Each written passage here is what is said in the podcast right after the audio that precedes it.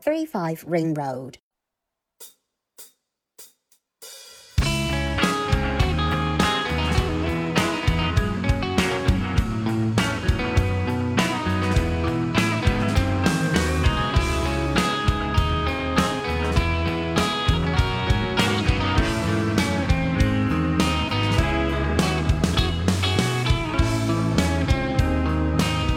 好，欢迎大家收听《三五环》，我是刘飞。今天邀请到的嘉宾是，呃，事隔五百天了，应该是五百天多一点儿。呃，也之前就来聊过的 Kiss，大家打声招呼吧。呃，大家好，我是祭司。来之前刚刚又听了一下我们那期节目，嗯就听到了一个很有历史感的一段话，就是你在里面介绍说欢迎大家使用小宇宙，然后要输入邀请码刘飞哥哥。 是的，是的， 对，那个时候小宇宙还是还是要邀请码来注注册的。 是的。哎，你这样说的话，好像真的很凑巧，因为我上次跟你录三五环的时候，好像正正好好是在小宇宙刚刚发布的时候。，对，就刚发布没多久，哦对真的没多久，都还是内内测、呃公测阶段算。所以五百天差不多就是就是一年半吧。对，所以感觉挺快的，而且这中间可能发生了很多事情，今天我们就来聊一聊。嗯，嗯，就你你昨天参加完那个前 Paul 天 Paul 哦，前天参加完那个 Paul Fest 的感觉怎么样？我感觉挺好的，因为因为对我来说，呃，因为这次那个小宇宙不是主办方嘛 j a s p e 嗯是主办方，我我我主要任务就是去准备那个那个十五分钟的演讲，然后因为效果好，所以我觉得还挺欣慰的，因为其实这个我们最后发布的那个播客名片那个产品的呃。得到的得到的反馈比我对想象的要好，是所以是我是还我还有点点意外的，因为，呃，做产品的时候有时候会担心自己想错了需求，嗯嗯，所以当有人就是有给了正向的反馈。对，有嗯正向反馈，包括说有有主播跟我说，他非常需要这个东西嗯用来嗯邀请嘉宾。之前我们在策划这个东西的时候，没有想到想到一个场景一个对用一个场景，就嗯是嗯嘉嘉宾可能不知道播客是什么，以及他的播客是什么，但这个链接呃降低了这件事的成解释成本，所以我对还蛮欣慰的。因为当时听你讲的时候，我在最后一排边搜索边听嘛，就听到前前面坐了很多人，大家都在热烈的讨论这这这些功能，嗯，就各个功能，就比如说后面的名片，包括前面的一些剪辑相关的一些功能，我觉得这个就嗯创造了很多新的一些增量的信息价值。因因为因为说实话，这个呃，嗯我不知道说是不是好，反正就是前面听很多圆桌的时候，尤其听到大家在聊播客的时候，比如说我跟吕东坐在一块儿，我们俩都会觉得，哎，很多东西好像我们都都知道了。嗯就这些这些可能呃，听众更多的是一些新主播，或者是一些其他的、其他的播客爱好者。嗯但是都作为我们可能做了做了比较久播客的，我们可能都比较了解。但是看到你你讲这些对于创作者来说比较新的功能，嗯呃产品上做的一些新的东西，我们会觉得哎很就很有意思，我们会觉得说你们是在考虑创作者有什么需求，嗯这这个我觉得是很 很我感觉这和你们两怎么个样人都是产品经理有关。对对，我觉得可能是因为可能是对因因为为因为这个因为这个节呃这个节并不是一个呃产品发布会的节嘛，它嗯本身带有一些那个播客呃在更大广的人群里面的一些呃一些一些触达、一些触角的一些作用，所以其实嗯我们、我我们的那个十五分钟的那个段落，反而是和其他几个圆桌不太一样的一种感觉。当然，我能体会到，就是说在场的很多朋友们是是蛮喜欢这种形式的。这对，因为在场主播真的挺多的，还是呃，我我按照那个我准备的提纲，我们先聊一聊这些准嗯备好的问题啊。就第一个是，嗯，上回我听我们之前录音啊，就上回我我们其实聊到说，你觉得播客它作为一种音频的媒体，它是一个有温度，或者说它是一个热嗯呃的一个一个媒体形式。嗯你这个观点，你觉得你是强化了，还是说有什么别的改变？那我觉得应该是没什么改变，就是说，嗯，但也也不至于说，呃，更强化，嗯就它仍然是一种，呃，非常有温度的媒介。然后它可能是说，呃，播客的这个温度的这个这个这个层面会比其他的呃媒介更加强一点。呃，包括说，比如说像像视频嘛，视频当然也是有温度的，嗯但是视频有很多别的特点，使得温度这件事情不是它最重要的特点。嗯嗯，我明明白你意思，就是可能因因为你，呃，怎么说，它这是它是最走心的一种形式，而且它只能通过呃耳朵嗯去吸收信息，所以就变变得比较特殊。对因为你在看一个东西的时候，你的耳朵、眼睛都在对对活动，你可的能就信不太息一样。量就是你的摄入的信息量非常大，甚至可能你在看的时候你。你不但被手机上的东西吸引，你说不定还被手机边上的一些东西 会分散注意力。但是对你在听播客的时候，你其实是别的东西是一种呃是一种背景，嗯，而你的注意力在尝试的去听清楚耳朵里面这个人在讲什么东西。嗯这种注意力的蒸馏吧，嗯我觉得其实是一个呃，播客为什么能够在走心这件事情上效率可能会比文字或者说是呃视频更加高效的那个原因。虽然这个高效听上去新摄取信息上它不一定是高效的，但是它可能比其他的呃媒介更加高效的能够，如果如果你对这个声音有感觉的话，嗯它能更高效的获取你的信任，可能是这样。嗯嗯，其实那就延伸到一个问题是，现在其实是一个短平快的时代嘛，就大家都发现，比如说短视频就在碾压各种对媒体形式，嗯呃，听播客就变成了一个很奢侈的事情，就你你会觉得这种奢侈。嗯，因为我之前跟有些做播客的朋友聊，大家会比较担心说它会变得很小众，让消费群体变得很小众，就就局限在了精英群体，就这些人才有耐心在这个时代嗯，去花一两个小时去耐心的听、听一期播客，嗯但这个可能会让这个整个播客的生态变得很没有想象中那么那么大。这个嗯你怎么看？其实我还蛮乐观的，因为嗯刚才、刚才所的刚才说的这个这句话里面啊，其实有一点点小小的矛盾的，就是如果他是精英群体的话，他的时间不应该是更贵的嘛？嗯为什么他反而愿意沉下心来去听播客呢？就嗯一方面，我觉得是因为场景的原因，就是在听播客的时间往往没有别的选择嘛，比如说你开车的时候，你其实没法看书，对吧？嗯呃，另外一方面就是说，这里面啊，确实是有一批内容在别的地方是找不到的那些那样一些东西，嗯无论这个内容是幽默内容，就是类似于说闲聊这样的幽默内容，对还是一些你能获取一些行业信息、行家信息的这样一些内容。我的感觉是，播客这个领域里面现在。呃，好内容出现的比例和密度其实还是非常令人乐观的。就是来做播客的这些人，他也不会是说我什么都什么肚里什么货都没有来做播客，很多还是有很多东西可以来表达的人来做播客，他们上手可能也比较快，尽管他可能不一定那么快的就长起来，但是他可能提供的那个体验不会特别特别的差。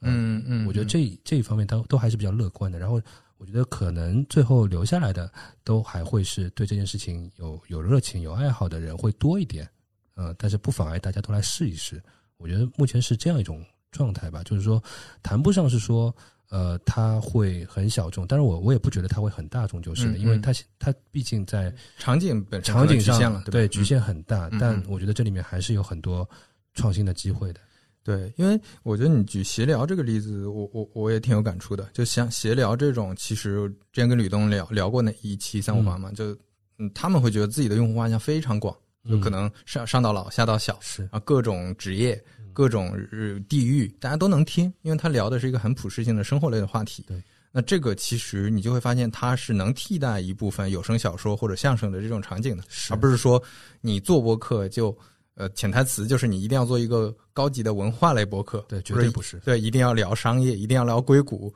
或者一定要聊什么？对对对，肯定不是。我觉得对的像今年，呃，脱口秀演员和脱口秀圈子来做播客这件事情，已经嗯是二零二一年这一年里面不可忽视的一股播客里面的力量。我觉得大对家无论大家无论在小宇宙还是在别的地方，你都能感受到这股影响力的起来。我觉得这本身是。是一个是一个客观现实，已经发生的现实，然后它其实也是一个给大家的一些鼓舞吧。当然，它有一些原因啊，就是嗯说这些人确实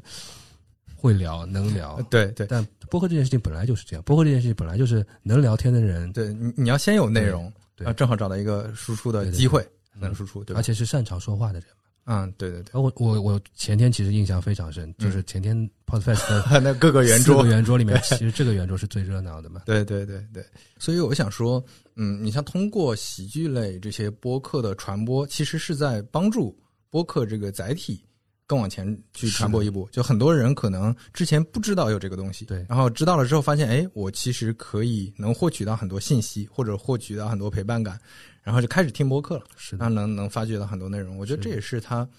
我觉得破圈很重要的一个一个环节。是是是，因为你在向别人安利这件事情的时候，你未必一定要去提到播客这两个字嘛。你就说我嗯最近一直在听谐星聊天会，对，就很好笑，就就就可以了嘛。然后然后接下来可能一个问题是，是这是什么东西啊，在哪里啊？嗯嗯然后别的信息在第二句话才开始说嘛。是是是对是，对，你不不不会先说我最近在听播客，这里面有一个什么什么，这个其实不会那么自然。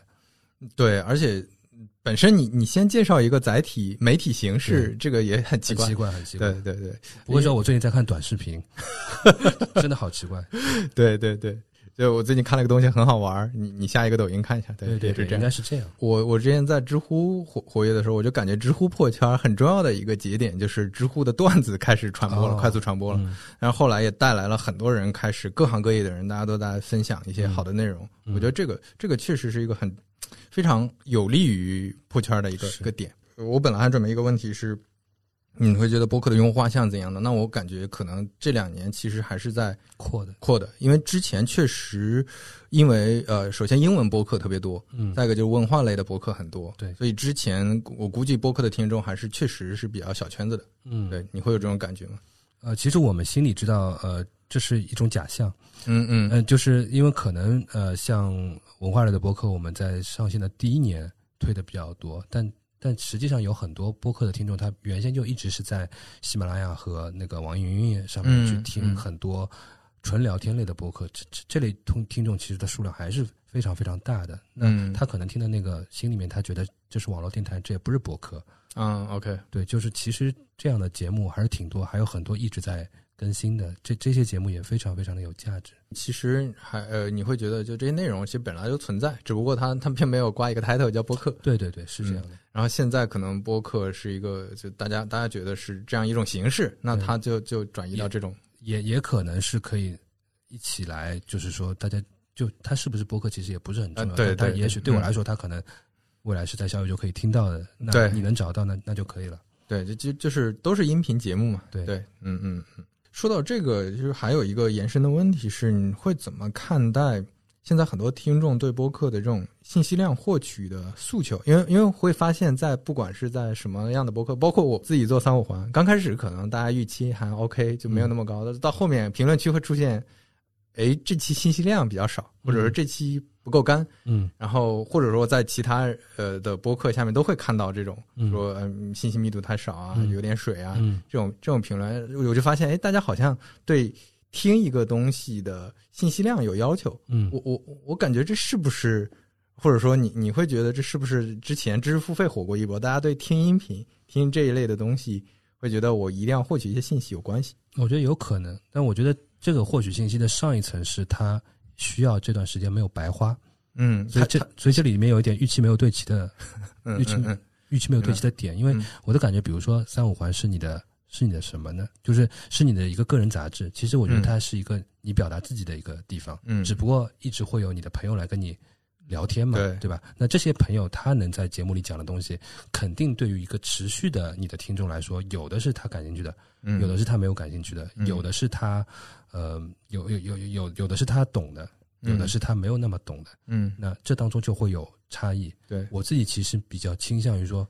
我们能不能，呃我是对听众说啊，就是说听众们能不能更加的把它看成是一个刘飞自己的东西，嗯而不是说一个刘飞只是引来这些人。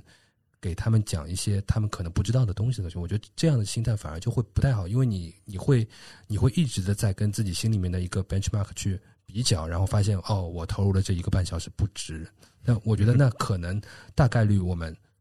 你你看待所有的节目都会觉得不值的，因为哪哪个人会有人脉去把世界上干货最多的那些人都请到自自己的节目上面来？嗯嗯其实这个是很难的。反而我自己觉得，播客是一种生活方式，是你的自己的一个个人的与人不断去交流的一个场景。包括说，我今天这期节目可能也给不了什么干货，可能有的人他一直想在三五环里面去听一些电商啊或者什么，呃，那个社交社区的内容，对吧？但我觉得这本身是我们，我觉得是播客这件事情所要面临的挑战之一吧，就是大家可能已经习惯了高密度的一种摄入了，包括说，如果我是一个习惯了抖音或者小红书或者说是 B 站的人的话，那可能我我我我玩抖音一个小时，我期待这里面有超超级多的包。包袱，嗯超级多的包袱，超级多的段子，或者说我知道很多很多现在有什么网红在火。对我看到小红书的话，我会我会有一种逛的感觉去满足了。我看 B 站的话，我能在弹幕里面得到很多很多的共鸣。那我听播客到底是得到什么呢？我觉得可能是要回答这个问题，真正把它的彻底的解决，其实比较难的。但我会期待越来越多的人能感受到播客这件事情能给你打开了一点东西。因为嗯嗯因为你如果是要看，呃，要得到收获的话，我觉得啊，这类用户啊，他往往还会给我提另外一个需求，是什么呢？就是你你能不能把 AI 文稿给我弄出来？嗯 OK 我其实是有意的在不想这样做，就是我觉得我当然就我技术技术上其实我们其实是也可以是做的可以实现，嗯嗯包括说我们有些友商已经做了这样对的对东对西，看到了，嗯但我自己不是很倾向于这样，因为我并不觉得这一期播客就是一篇文章的音频版。我也听到身边的朋友跟我提这个建议，就说：“哎，你你这个我听一个小时太累了，你能嗯不能整成文稿？我快速十几分钟我就浏览完了，我就找到我捕捉到我需要的信息了。”对，对我也在想这个问题，我我我确实没有想太清楚，是是是但是我听听你描述，我大概能 get 到你、你这边的观点。对嗯我我我觉得啊，嗯但不一定对啊，一个想法不一定对，就是 我觉得小宇宙应该是去不断的去放大播客最独特的那些东西，而嗯，不就不要削弱，对，啊而嗯而不是说我让播客去更高效，高效到像别的东西一样，像一些其他的东西一样你。其实是拿缺点跟人家的对媒对媒对体形式比，就因为我们刚才聊到播客其实有温度，那你又把温度去掉了，对把聊天的内容啪啪啪弄成文对字。对对，甚至未来，你如果弄成文字，还可能还会出现精简版，对啊对，吧？这精简版最后就又变成跟公众号去 PK 了，是的，是的，或者 说，嗯，万一我做了 AI 文稿，那接下来我评论区里的人到底是听过节目来的人，还是只看了文字就来的人？嗯，对，你你你那个你看了文稿的时候的那一段说话的语境和语气，你全都没有经历。对，大家之间的交流，或者说我捕捉到的这些东西就完全不一样。对那那那它就跟播客本来想要达到的这个目的就差异很大。对对对，这样的话，其实我是在伤害内容创作者。就你会觉得这这件事儿其实还是一个更围绕创作者表达的一个事儿，就是对听众来说，他认知这个信息信息量的获取是应该他去解决的问题，可能。呃，或者说我们，我觉得这个东西是需要时间的，是需要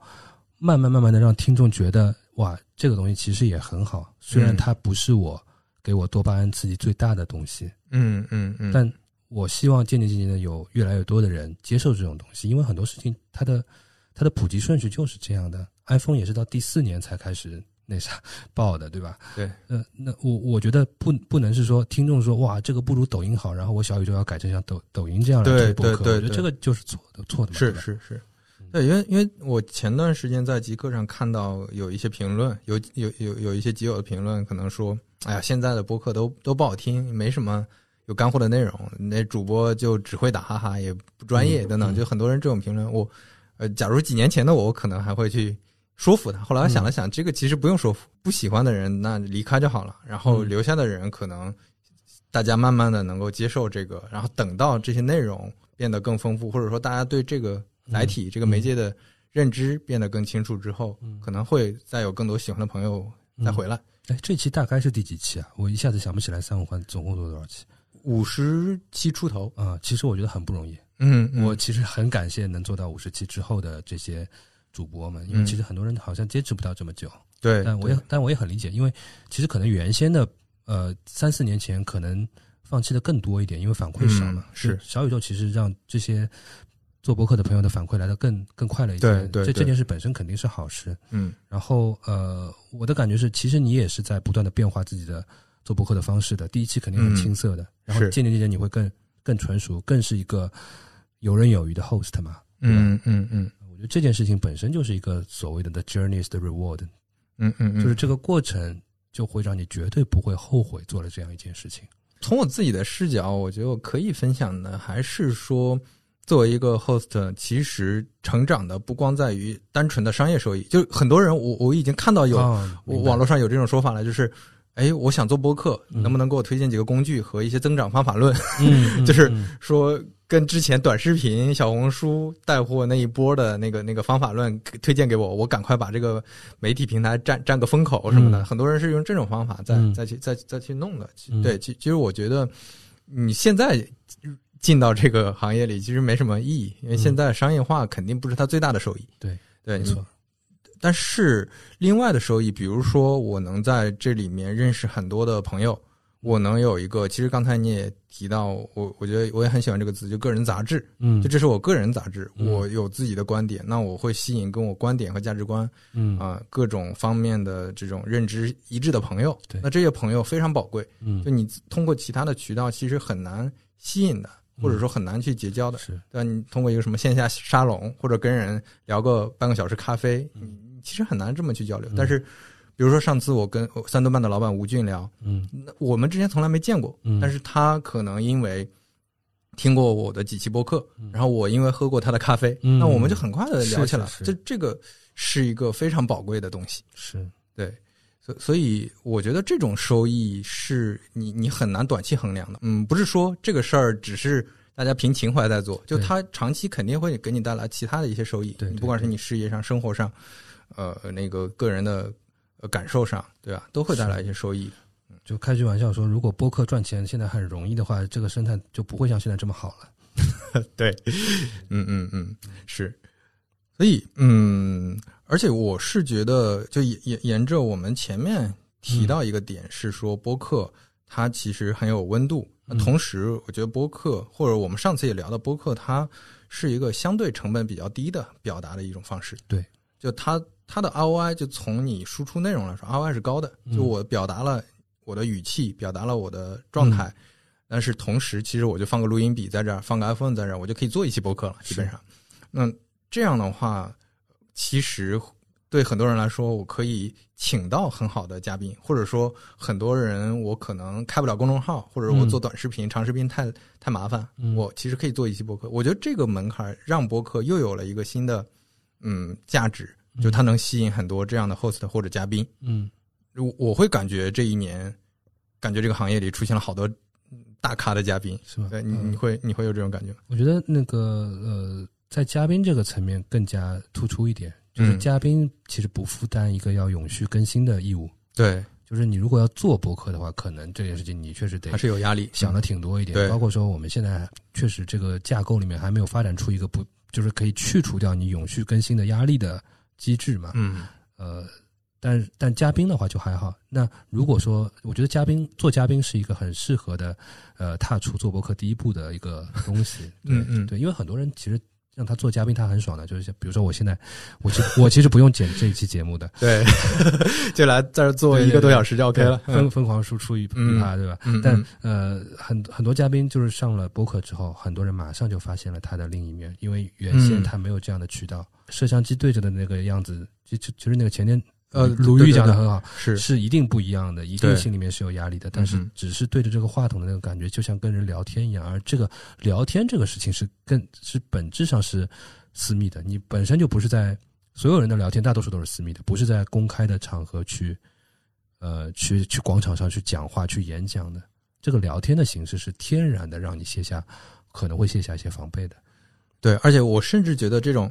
录音架子可能都会稍微对对增加一些压力。对就是像我之前聊，可能大家一个小憋一蜜个蜂憋一个小蜜蜂，是或者是小蜜说蜂嗯桌上放一个录音笔，这种状态，其实很多人就会，我真的可以完全无视它。对，对，在在一个很放松的状态下聊天。嗯嗯，对，嗯我记得前两天跟同事，我忘了跟同事还是跟谁啊，还聊到啊，好像就是 Professor 后来聊到，就是有一些有一些艺人嘛，艺嗯，人还是比较担心自己在播客里说错话什么的，嗯就是他会最后会讲了很多之后又说这个不能播，这个不能播。 其实我觉得很可惜，是我的感觉是表现出真实的自己，现在是一个巨大的竞争优势。对对。就就看谁那那有可能这听到这段段话。话了啊！那有可能这些明星担心自己真实的自己就有问题。对，但现在现在变成一个大家一点点真实的自己都嗯不可以有，甚至有的人做什么样的自己，觉得还是应该听粉丝的。我觉得这个都是已经过太过头了，嗯嗯嗯那你应该更更不一样一点嘛，对吧？每个人都都应该让让别人更感到你有什么特 别的。对对对对，嗯当然，我不期望就是最顶流的明星会意识到这一点啊。是因为嗯，我我觉得作为公众人物，他如果能通过播客这个形式，就看起来都是不同的媒介形式，不管是嗯那个录像，还是说你参加真人秀，还是说你在舞台上表演，嗯，播客肯定是一个最特殊的形式。嗯就这个形式上，你的语气、你的反，甚至你对话的这个节奏感，嗯，你讲你的用词，这各种细节其实都能表现出来很不一样的一面。对，而且我觉得其实有一个负担是可以卸下来，就是你不需要做很长的博客。因为很长的嗯话，嗯它其实会需要是说啊，我今天这期播客要录一个小时，那我要嗯讲很多很多事情，其实也其实也未必，嗯嗯，因为因为可能每个人不一定在定期的更新里面能撑起有六十分钟甚至九十分钟的内容嘛，对，但实际上，这个用自己真实的声音来表达自己真实的想法这件事情，你是可以做的，但不一定需要很长很长。是是，就它本身的这个这个时间也有弹性嘛。对对对，嗯嗯，另外就是我会感觉这些，呃，我之前看到那个小红书的呃 Choice，他聊呃他在极客上发过一个帖，就是说感觉播客是现在的看到最适合邀请 insider，就邀请行家来分享经验的一个呃媒一个一个那个媒介。嗯，对确实，我会感觉在很多，比如说，当然也也确实在公众号或者说知乎也好，或者其他的这种文字媒体上，也能看到很多深度内容。嗯，但是它这些深度内容，其实大部分就可能百分之九十以上都是记者或者呃呃自由撰稿人他们去采访、嗯呃加工，嗯呃以他们的语言在表述出来的。嗯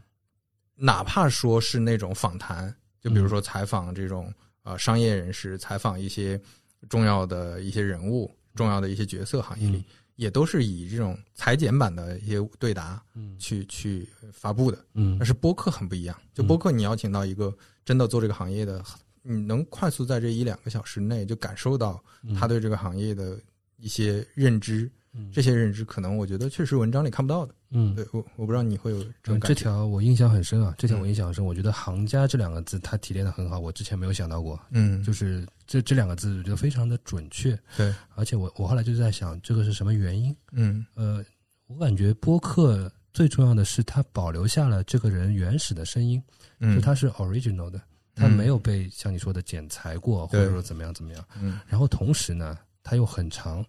长到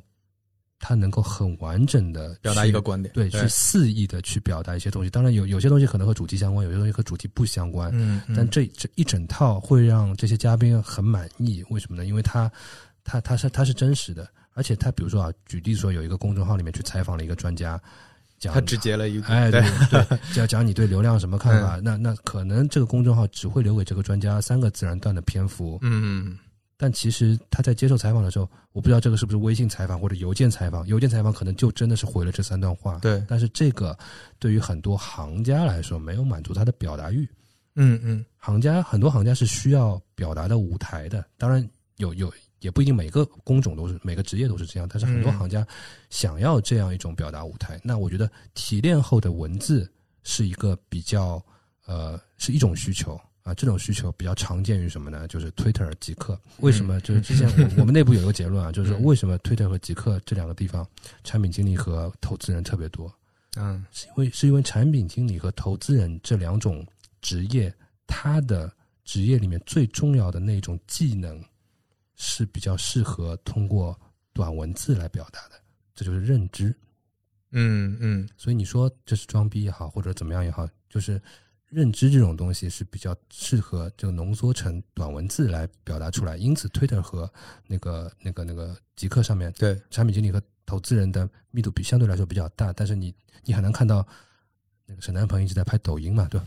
不太不太会是这样，是就就是就就是就相当于说，之前我我记得我是听黄海还是在、嗯可能是在奋斗圈里面讲的，就是说对，呃，抖音的起来完全推动了。一个美妆还是哪里的，就特别适合嗯嗯卖美妆，因为短视频这个东西特别适合展示 before after 的效果，是对是对对，所以这个就有点像是说，哦，那对我来对我来说，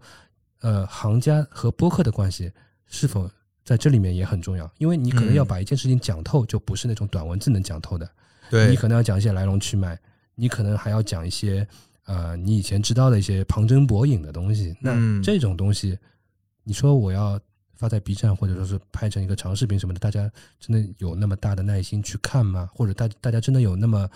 大的这个包容度去一直看你这个对吧中年男 子去讲这种东西吗是又未必，所以嗯可能。当然我，我觉得就是现在可能在 B 站做短视频的也未必有很多是真的行家，嗯嗯嗯，它它嗯更多是一种转译或者说二次表达吧。对很很有可能捧到头部的都是那种制作精良，不一定是行家，对对，对我之前好像听说蛮多，就是说其实很多 B 站的知识视频是都有原来的啊是文章的源头的，是是对是吧是，真的行家如果他他想要来去进行一番关于行业内容的表达的话，也许嗯播客就是最适合的。首先就是 original 的，这是它原生出现，不会被曲解。第二，他可以讲很多他懂的东西。然后嗯第三，那个听的人，听的人也没有一一些就是说会过来骂资本家的人，对吧？嗯是会少一点，会少一 点，所以这方面真的还是非常非常适合的。然后，如果你只是做嘉宾的话，可进可退。对，做 host 的话压力大一点，做嘉宾的话可进可退，上这个就上，不上就不上也没什么。嗯哼，对，你说这个我就想起，呃，你比如说张小龙，他之前就上过潘乱一个直播，后来剪成了播客，嗯就是这是是嗯直播和播客比较相似的一个地方，直播也是相对比较完整的一个表达嘛。是，那那里面我印象比较深，就是张小龙他说了一句话，就是数据产品经理是就是个笑话，对 他提到这么一句话，嗯但是他其实讲这句话，如果说你这句话是通过文章形式发出来是，很可能就被人截图，误解而且只截对，这一块儿，对然后快速传播。对大家就说啊，张小龙又又又又那个放炮了，又说什么对对是，数据产品经理是个嗯，笑话。但是实际上你会看他上下文，他解释了对很多他的对对理对理念。那他当时在这个情绪下，他可能是半开玩笑的，对对对提了这句话对，那这这这个就没有那么强的冒犯性，或者说你能 get 到他其实是有一个完整观点。对，这是播客和直播不一样。是的，而且我印象中，这个呃，龙哥是非常的，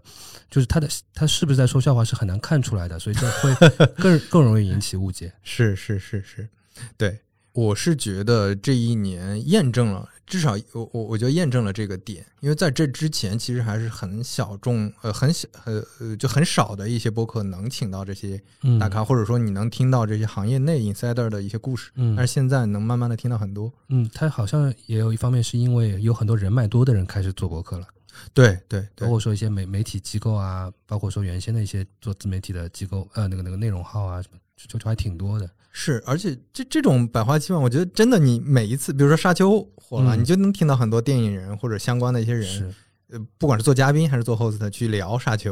啊，或者说之前《再见爱人》，我听了很多期啊《再见爱人》相关的，是就比如哎他们我也导演是组的朋友那期，我觉得就很喜欢，嗯就，他们聊了很多从导演组的视角去去聊这个事对儿。我我我我我听那个《再见爱人》相关播客的时长远远超过我真的看《再见爱人》的视频的时长。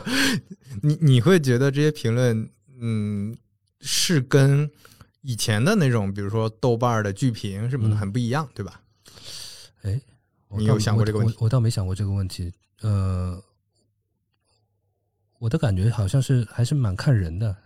就是嗯，豆瓣里面的评论，我好像也是会盯着一两个我特别喜欢的作者去看。嗯嗯嗯、当然，但豆瓣的呃影评已经很百花齐放了嘛。已经嗯，很百花齐放，就各种各样的风格的都有，资料性的也有，那个强烈观点性的也有，嗯嗯踩和捧的都有嘛，对吧？呃，我我自己比较典型的就是我我我比较喜欢听那个展开讲讲去聊很多事情，那可能是因为我已经很熟悉于听他们这几个人去解读任何东西了，而且嗯，他们几个人的组合比较好，就是每个人有每个人固定呃比较固定的一种风格，那这角几色种风嗯格和角色都是互补的，嗯然后我也比较相信他们对一些事情的判断，嗯甚至在他们叙述这个综艺是什么样的时候，我我基本上能够想象出这个综艺是什么样的。嗯嗯，嗯，然后我我看完之后，其实我知道我只要去找什么地方去补一下这个东西就可以了。但我更多的，因为当然也是因为我我在这个广义的内容行业里面的原因啊，我也我也想通过他们，其实也是一种内容行业的 critics，就是那种批评家的这种感觉，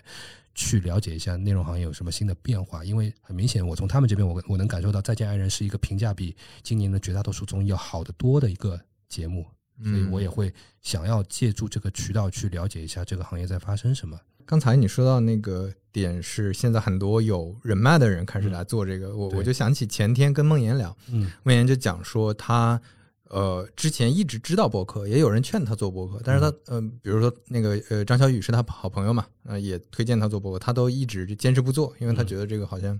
对他没有什么吸引力。但是他上了一次播客，是那个 US Coffee， 嗯，那上了那一次之后，他就觉得哎我要做，挺有意思的，就完全是是你刚才说那个场景。对对，然后他做了之后，你发现，哎，他啪啪啪做了五六期，邀请的其实都是很好的嘉宾。是的是的这些嘉宾可能之前也没有身边没有朋友里，面，对对，嗯没没有输出过内容在博客上。我也跟他讲，就是那个他好像把一一些完全就圈外的人，他把 A 股市场的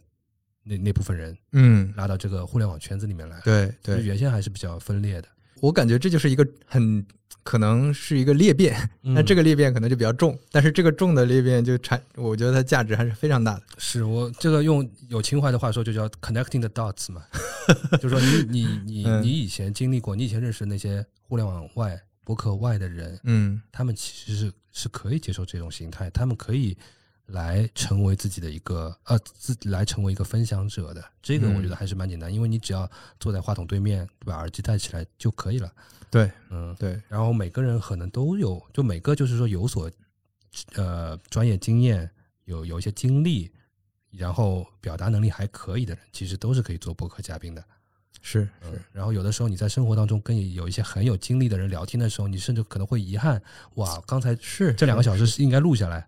对，这你知道这个就完全是我做三三五环的初衷。嗯就我发现之前跟很多朋友聊天，我觉得这就不一定是每一句话都都是都很值得分享，但是有好多观点，我觉得哎，他这个论述我觉得很有意思对，但是我又懒得把它写下来，嗯所以就录下来。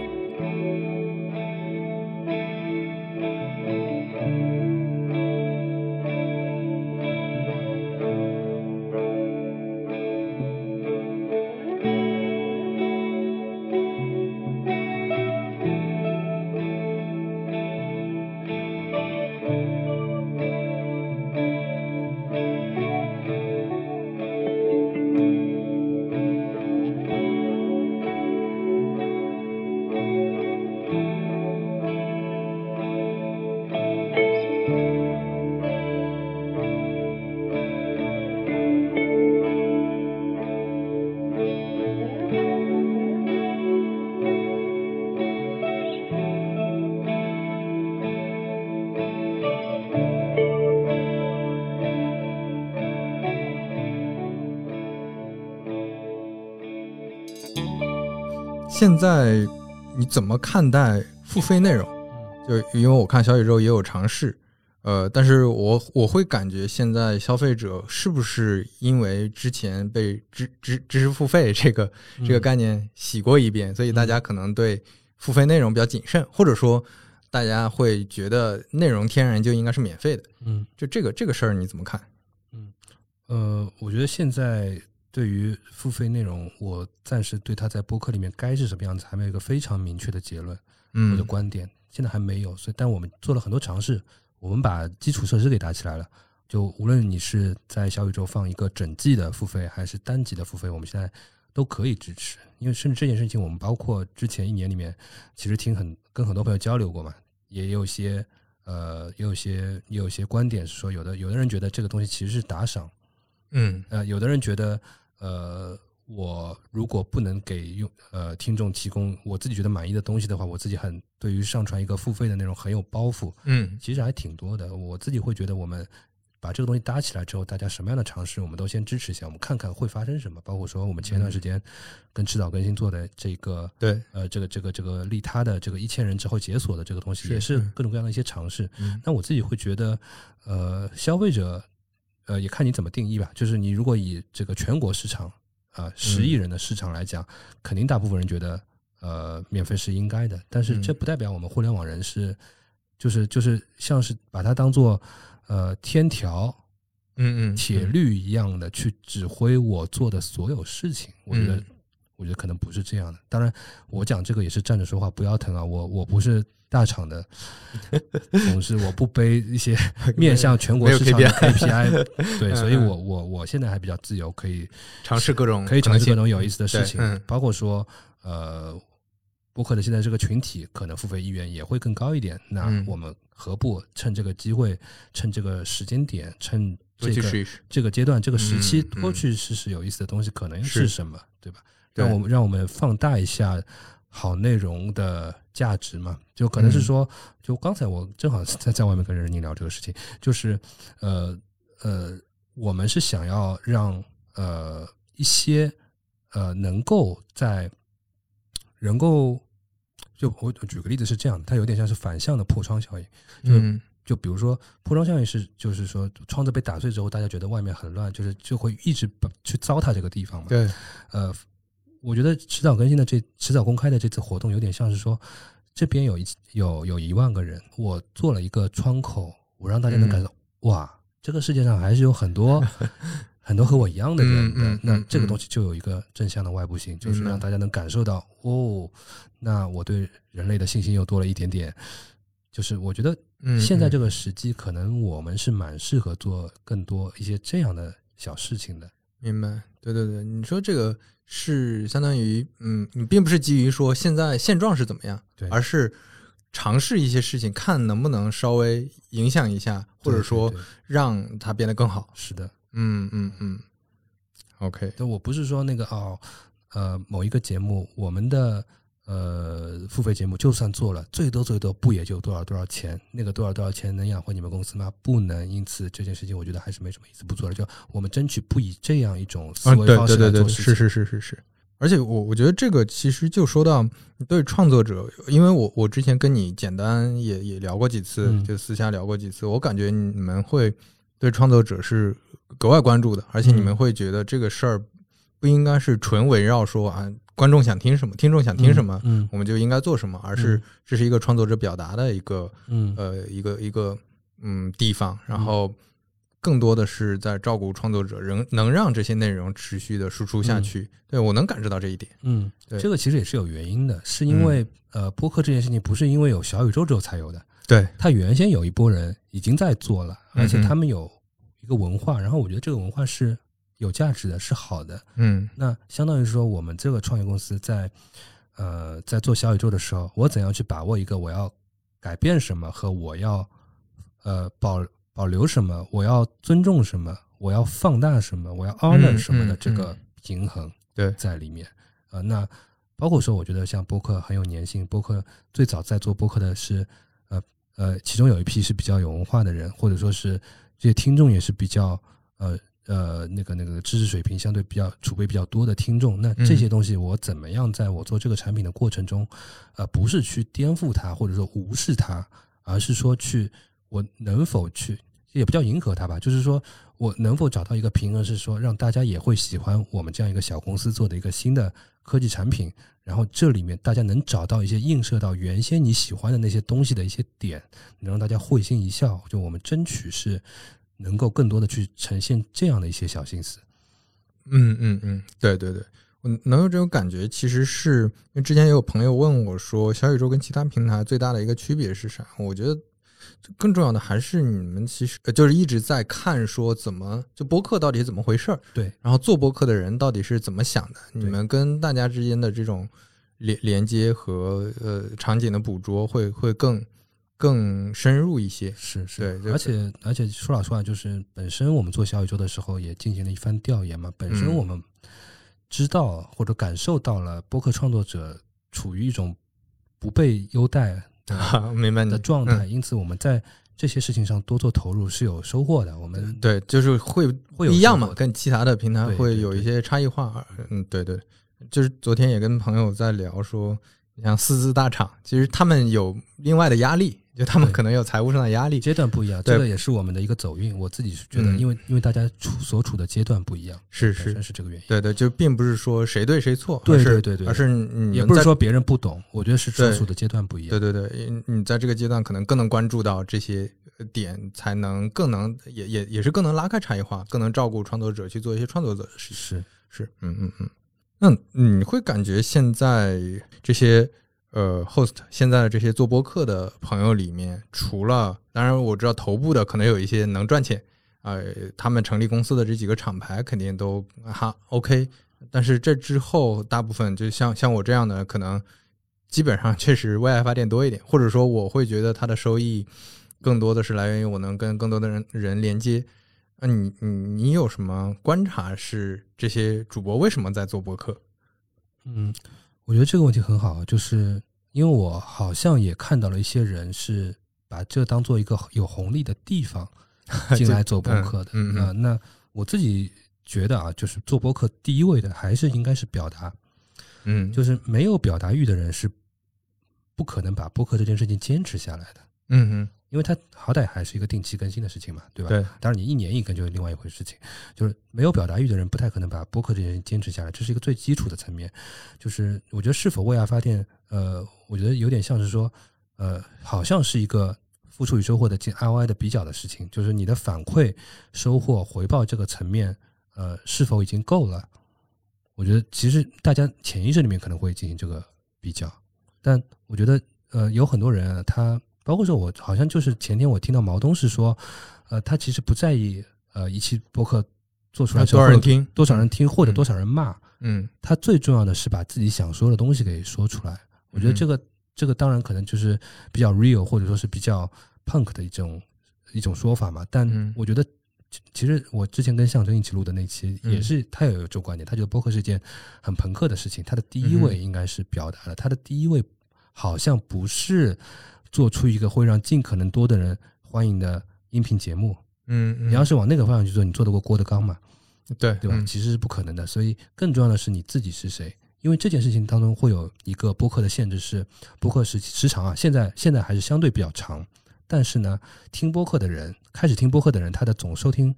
他的一一个礼拜能分配到听播客这件事情上的时间是很有限的。嗯，因此，如果你和别人一样的话，呃，其实别人很难记住你。对，你你你你不太会，就是类似于说像抖音号一样啊、跳舞女孩，跳舞女孩其实可以一直复制的，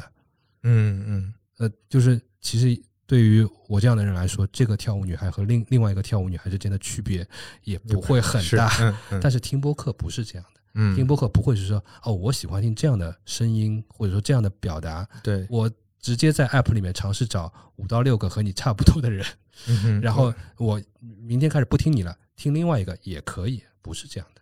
呃，所以我觉得更重要的还是表达。如果你没有很强的表达欲的话，你也不太可能一直说出很有独特性、很有价值的东西。这个我会感觉有点像什么呢？有点像品牌和嗯单纯的营销之间的区别。嗯就是品牌更多的是建立一个人的信任感，或者嗯对你一个立体的认知。嗯营销呢，其实就是让别人能看到你，或者是让别人你你的流量能做大嗯就 OK 了。所以你也能看到，其实很多嗯品牌也在考虑做自己的播客嘛，就嗯三顿半在做自己的播客是，很多这种新品牌也在考虑做播客，因为播客这种形式，我更能让你。比较好的知道我品牌，我的品牌故事肯定不能光靠 slogan 就能搞对定对，对，我肯定要讲，我肯定要让我的员工和我呃相关的这些我的我的行业里的这些嗯人来描述。对，嗯嗯嗯这两年好像看到那个 Patagonia 的那个播客就真的挺好的，嗯巴塔电台就是那个好像是那个冲锋呃是冲锋衣还是什么，嗯嗯就是嗯，就是一个服装品牌，它的播客就是一直在寻找来了一些他觉得其实很能体现他这个品牌精神的人，一起聊他们的 lifestyle 的故事。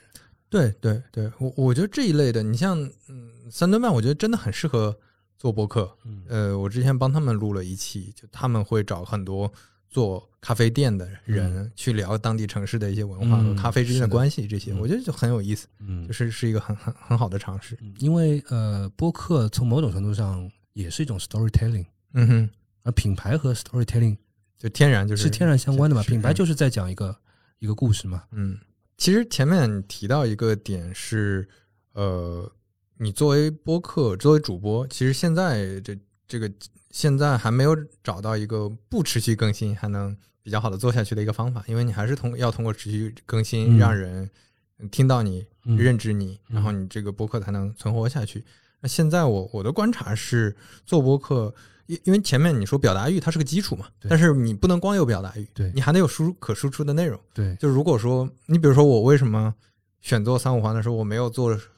呃什么，我去讲产品经理，是那讲产品经理可能讲三期就没得讲了，是的，就他就那些东西，嗯你自己的呃可输出的就那么多，所以我会用用邀请朋友的方式去聊他们嗯的的事情，嗯，这是一种方式。所以说对话、对谈，呃，这种方式其实也还是是播主客流最主流的，嗯就因为它能持续。呃，还有一种像文化有限这种，或者嗯说展开讲讲这种，他们会基于某个作品或者基于某个什么话题，他们会去聊他们的生活感受或者他们呃的一些呃信息，他们获取到一些信息，嗯对，这也是一种方式，嗯可能能保证持续性，或者说像故事 FM 一样，就完全是通过听众的这种故事征集。呃，你你这这方面你有什么嗯观察，或者说你嗯你有什么建议吗？就关于这件事儿？嗯，我觉得有点像是播客的题材该播客的定位或者取材的问题吧。对，我的感觉是，呃，这方面呃，小宇宙其实也谈不上是说在鼓励所有人都来做播客。嗯其实小宇宙并我们其实没有对外这样讲过嗯因。为但但是你们之前做那个第零期啊。第零期是嗯是让你试一试，是是让你尝试一下，尝试起来。其实也有蛮多的例子，比如上南的那个东西就是从第零期是，留嗯存下来，成为它一个持续更新的东西。就是我们就是它想其实是个筛选器，有点像，对或者说嗯我我让我让你尝试的那个呃门槛更加低一点，嗯哼，你可以先试试看，你觉得录音好不好玩？但并不是说你们的观点是觉得谁都可以对当哎不是不是当这个当 host， 对这个我们我们其实 内部想也得想得很不清楚，嗯想得很清楚是。嗯就呃呃，如果播客的一个不可被取代的特点是它要呃长久的更新下去，以及和订阅有关的话，那嗯可能你假如没有什么没有任何人生阅历，或者说是没有没有可被分享出来的有意思的东西的话，那你要找到听众是很难的呀。嗯，但我我尝试肯定是鼓励大家去尝试尝试，因为、嗯因为表达呃这个词可能还有点大，它有点预设着一定有人去倾听的感觉嘛。嗯但实际上，有的人是可以用播客来记录的嗯嗯嗯啊、我自己其实知道有一个演员，就是在有一个我不知道这么讲合不合适啊，三线演员吧，就可能我讲出来，其实大家都没有听说过的一个嗯话剧和也在拍影视剧的演员，嗯在小呃不是小说，反正就是在播客里面在开一档播客，一直在记录自己做演员时候的感受，嗯其实还蛮有意思。因为这个播客嗯知道的人很少，意味着嗯他的听众的量其实不多的，但是他似乎一直没有被这件这个反馈不多这件事情而阻碍掉。但但是他呃，我觉得这个东西如果他一直坚持下去的话，他在十年后回过来看会很有意思，嗯这个东西会很有意思。包括说嗯有另外一个节目是就是用小宇宙的第零七录的，是一个呃国营广播电台的一个主持人，嗯他在这里面一直在录他和女儿之间的一些互动，嗯，因为他的女儿现在可能是三岁，也不知道两岁吧，嗯嗯这个时期和再过一年之后的这个女儿是完全不一样的。这一年只有这一年的才才嗯那会个是状态嗯才会是那个状态，所以这种种东西记录下来是非常宝贵的。那么嗯记录它，当然很多人是用视频视频嘛，但是嗯视频有视频特点，对音频有音频特点。我音频听起来就是他们两个人在对话，对对，你讲一句，我讲一句，妈妈讲一句，女儿讲一句。那这种东西其实它有一个记录上的特点，因为嗯我其实觉得这个博客是不不太可能大火的嘛，对吧？对但是他是给自己留下了一个未来可以一像时间胶囊一样，他就是像时间胶囊一样。嗯包括说上个礼拜那个窦文涛的那一期，嗯嗯那个那个声音的那对个对部对，分那那个策划里面，对他突然间插进来了一段他八五年的时候啊在广播电台里讲的嗯那段话，那个感觉就特别的精妙，就是就是是一个很神奇的东西。那嗯它和呃播出那个时候长的样子的还不一样，就是如果比如说是窦文涛的一个电视电视节目啊，嗯然后突然之间主持人说：“哎，大家回过头看大屏幕，这是窦文涛一九八五年的时候在电视台的样子。那个嗯嗯那个你的嗯焦那个点距离感和”那那个你的焦点会是放在他的啊长相的变化上啊面。对对。对对对对对哦对明白那个但上周我听到的是他声音的变化，嗯这这是一个新的角度。对，我也很喜欢听，这这是题外话了，我也很喜欢听那种，嗯，会介绍，就之前十一做过嗯几期那个反潮流俱乐部这种，还有呃钟情老师做的那些，嗯有一些节目我听的时候会感觉，嗯，这个真的是是视频里面很难做到的，嗯因为视频你的注意力一定会被分散，对，而且你你闭上眼你去听的时候，其实是会有一些画面感的，就比如说嗯海底的声音，是啊，太空的声音，或者说这个弹钢琴的这几个音符的声音，以及不同的人说话的声音，嗯这种感觉就很很特殊，这很个特特别别有点像是耳朵和神经，人的天天生构造就是这样，它激发你大脑里面的一些情感的东西，就、嗯就会和视频所激发的那些区域就是不一样。是是因此它给你带来的那些感受和体验上的东西，就注定是独特的。嗯。哎，我们刚才聊这些特别像两个播客 吹，对呃那 开没个办玩法，笑没办法，嗯我上播课一定要吹 一下。对我们，我们两个这都是利益相关者。对对对，利益相关。对呃，就是说你要做一个博客，其实还是要有表达欲是一个基础，然后再就是你你还是要找到自己能持续输出的一个方式。这个方式其实可能各种各样，然后另外就是你可以把它当成一个工具也然后我嗯觉记录得，声音。啊呃，我这边可能还想再补充一点，就嗯是哼我比较不希望用“输出”这个词，嗯，就是“输出”这个词有点像是说哦哦，目的性很强，是对，吧或者说是我是从高向低输出。嗯嗯，其实可能不是的，就比如说我我自己在小宇宙里面有一个叫“会心一击”的那个个人博客嘛，嗯我我我其实，在比如说我我去看了一场重塑雕像的权利的演唱会，嗯我回来回来路上就录了十分钟，嗯，但嗯那个东西不是我在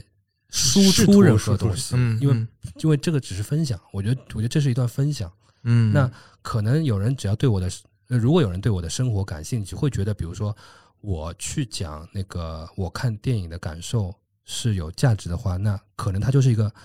它就是一个值得被听听的分享，但是这个受众可能仅限于认识我的人。但嗯哪怕是这样，我也觉得这是一个很好的链接。这是一个可以尝试的方向或者很好的链接。就是啊嗯谁说播客不可以只做给自己的熟人听呢？嗯嗯对嗯，吧？这个方向我觉得还蛮有意思的。我我这边想举个例子，就是我前天听到那个 CBVV 的一个个人播客，就是叫文 Up，他、嗯他录了半个小时关于沙丘的东西嘛。嗯，其实这半个小时也是很随意的，他对，那个我听了，对对他嗯完全不是很对沙丘了如指掌的人，所以他是他不是那种影评类博客，他是一个没有看过沙丘书的人、嗯去聊他看沙丘的一些体验，因为他是一个电影品味非常好的人，他已经是嗯呃日月光华复旦 BBS 的呃电影版的版主，嗯呃嗯但就是你会感觉到他他聊了很多和没有其他没有看过沙丘的人一样的感受，感受，就所以会产生强烈的共鸣，强烈的共鸣，对强烈的共鸣。嗯然后他到最后又又又升华了一哦，下最后那一哎段我特别喜呃欢，但我我不特剧别透了，大家可以去听一下这 一是期。嗯嗯，嗯，所以嗯我觉得，但这种东西就它不是要输出什么，好像嗯不是要输出什么，它是它是在表达，或者说分享，或者说记录。你说这个都可以，但我的感觉是它它是可以被播客承载的一些功能。嗯嗯，我我觉得还是哪怕是很小众，或者说甚至就到只在你朋友圈子里传播的这种嗯内容的分享，其实也能产生很多的就很立体和很不一样的感受。嗯就我觉得这是描述你，你比如说像龙哥在微信里就反复去强调人，呃，比如说他为什么强调朋友圈里一定要分享个人的生活，一定要用各嗯种状态。其实他是在让人跟人连接的时候，我对你的认知和对你的这种感受会更立体。对对，就这种立体，其实就我们刚才论述了很多嘛，就是要通过是的声音是的去完成会，是其实是挺好的。是的，确实是挺好的。就嗯，你能听到这个这个人说话，就就嗯搞就好像说，我之前也很喜欢文字，微信上跟人聊天，但是对后来我发现语音确实感受是不一样的，对，能捕捉到更多东西。是的，嗯，所以我我自己也会搞一个说空杯子的那个，啊随便聊一聊。对对对我觉得对就就就很好，我自己聊完自己很爽，这就完了。这个对我们做产品来说，就是我怎么控制好，呃，我在产品里提供的这个功能所带来的听众的预期是怎样的。嗯，就是我尽可能的把它建造成一个不是那么呃就大的我要来东西上，课， 对对对，对嗯这个我觉得还蛮重要。这样反过来就是让创作者大家的压力也不要不要特别大。对你其实你可以在小宇宙里看三五个博客，嗯哼。烂梗啊，三五个博客， 哦，你是在 Q 这个呀？ 我都没 get 到。对，然后这其中可能有一些是那个呃，有一些是非常非常轻松、非常非常嗯随意的。嗯，对吧？因为你不是最近在搞装修嘛？你其对实可能可以做一个只只搞四期就结束的啊，就只是装修讲的装都修的，这完全可以是。是，对，这就是有很多很多可能性。呃，有的其实不适合放到三五环里面，嗯哼，那也许就可以做一些别的尝试。那我对希望，呃，小宇宙可以是这样一些东西的一个试验场。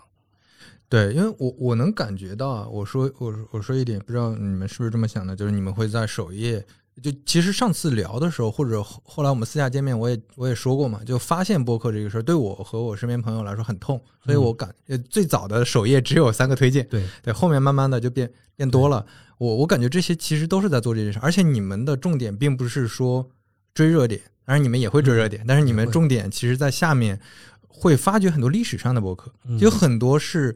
嗯，比如说那个周奇墨、呃、突然火了，嗯在在在聊周奇墨的时候，哎你能发现毛东在多年前跟他聊过一是期的，是的或者说同一个事情啊、几年前的人在聊什么，或者说这个内容根本就没有过时，都能是发掘起出来。我觉得这是在很好的解决这个问题，就是你你只要做做出来一些内容，它留下来，这些内容可能还会再是的持续被是的听到。这个是播客的一个特点，就是播客里面的内容本来就从来不是什么时效性的，嗯哼，它和音乐在这这方面啊和音乐更接近一点。对，对呃吧？总不见得就是网易音乐首页每天都在推最近一个月发的歌吧，不可能嗯嗯的。嗯所以这点上，呃，实际上播客在过去十年里面积累下的一些内容，我们现在其实还比例还是很少，嗯，对吧？？还是在推最近最近一年里面出的单单集嘛，嗯但实际上还有很多潜力可以挖，这方面我们还会做更多的尝试吧。嗯，这个就像前天梦妍也提过嘛，就他之前的几期博客反复被人听，他说他写了五年公众号，就没有人去翻他上个月的文章。是是是，对，这个我我体验也很尤其是你讲非的常你讲的话题是没有时效性的，比如说怎么理财，怎么理财，你十年后还是可以听的。是是是对是是，对。其实上次我们聊过，嗯，就像刚才你也提到云音乐嘛，云音乐它也有播嗯单，但是他们的播单，上次我们聊，你会觉得对，像播客现在这个生态，就这种以订阅为主的生态会有影响。嗯你你觉得这个也是照顾创作者的，给创作者，嗯，更就在平衡的这个光谱上，会更照顾创作者的一种方式嘛？嗯，我我只能说我们觉得可能是的。嗯呃，呃其实照顾创作者这一点还不是我自己发现的，是我发现云音乐出了播单功能之后，好像在播客圈子里面被骂了，啊， 就是他们的那个角度 OK 有点像是说，哎，我我怎么被一个不认识的人把我的某一集收到了什么？哦播，单里明白面你，嗯，然后问然题后来了然后然后这个人的浏览量就变得特别大，这个人的关注度就变得非常高。对，包括说、嗯呃，包括说那个，我其实前前天还跟仲仲青聊到了这个问题，就嗯他就说，哦、他的不在场当中某一集被某个人加入到了他的播单里面，嗯，然后呃，那个人呢，那个用户呢，就把这个播单起名叫不在场，哦，OK，然后他就很快的就出现在了搜索不在场的搜索结果里面，哦，因为他那个播单很火。呃，也不叫很火吧，只就是是他可能策略上就这样排进去了。哦，OK， 那那可能对于刚接触播客的人来说，这造成的混乱就太大了。明白对吧明白你的意思。我甚至在内部还就是就是 我向大家说了一个结论，因为确实问的用户太多了，嗯我哼就在内部告诉大家，我觉得为什么暂时我不会做播单这个功能，嗯哼就是有另外一个原因是播单和播客的架构太像了。嗯啊，就是会导导致各种误会，或者说对其他的衍生的问题对，它太多。都是一个名字下面有很多的音频单集，嗯，尤其在现在大家对对播客认知还不了解的情况嗯对下面，很容易误会。对，很容易误会，所以这个东西反而是不做可能比做更好。嗯嗯嗯，我觉得这个非常有道理，因为它跟嗯音乐还不是特别一样。就如果你是对呀、听单曲的，其实你那我对五分钟之后我就要听下一首了嘛。对，但你播客，你真的会这样去按照一个专题去一直这样听下去，而放弃你原来自己是配的那个播放列表嘛？嗯场景又小了很多。对，而且确实从播单这个事儿火了之后，呃，当然这个影响因素很多啊，但是播单这个事儿火了之后，肯定大家听更更加听单曲了，而听专辑的更少了。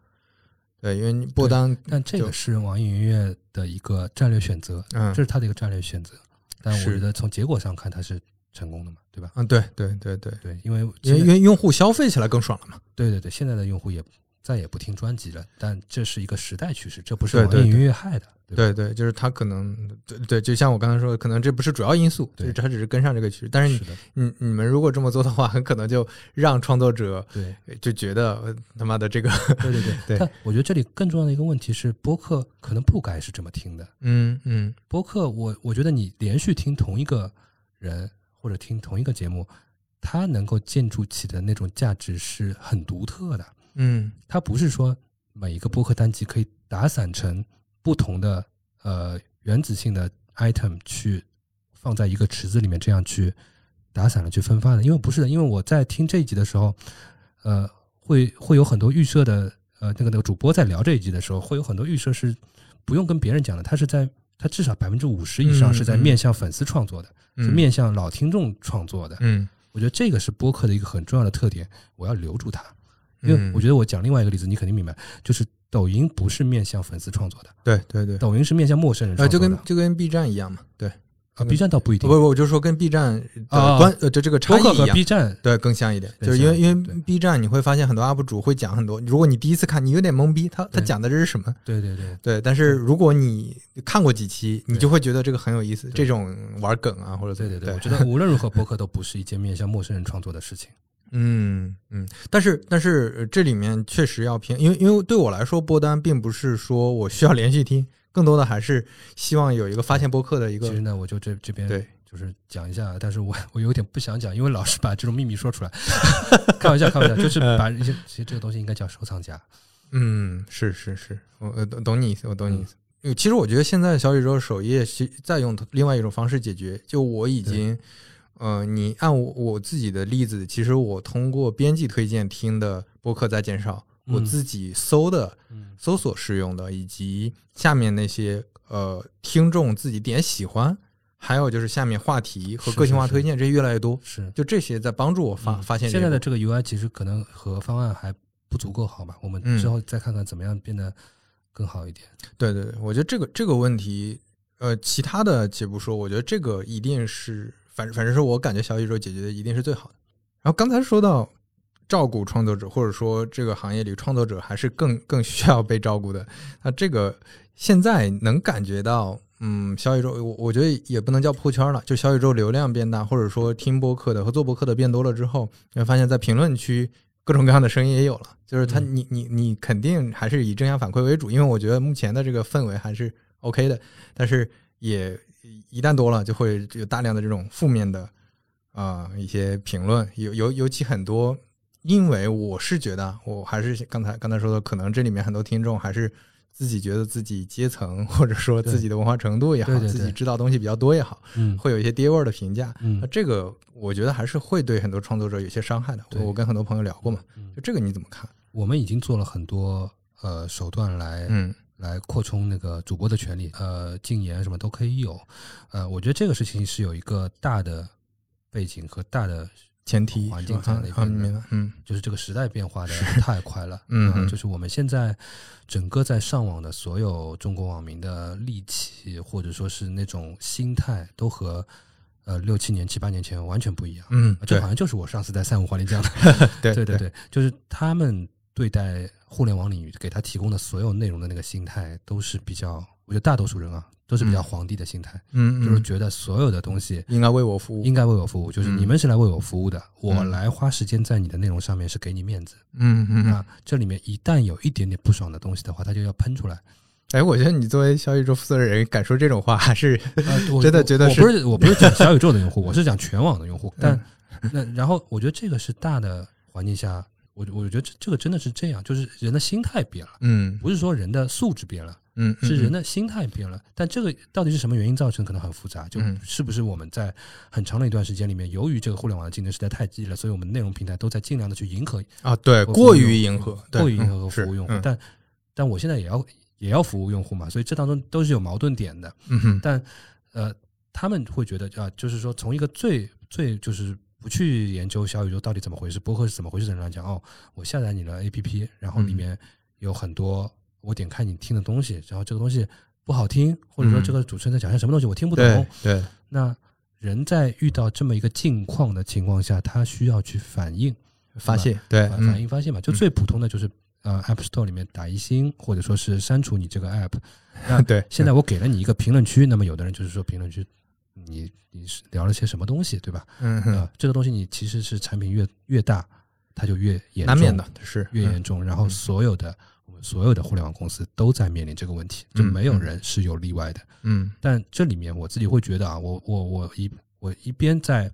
无奈这个事情。嗯一边我把它看成一个对于所有产品经理出的题，嗯嗯我相信在现在这个时代，能够解好这个题的产品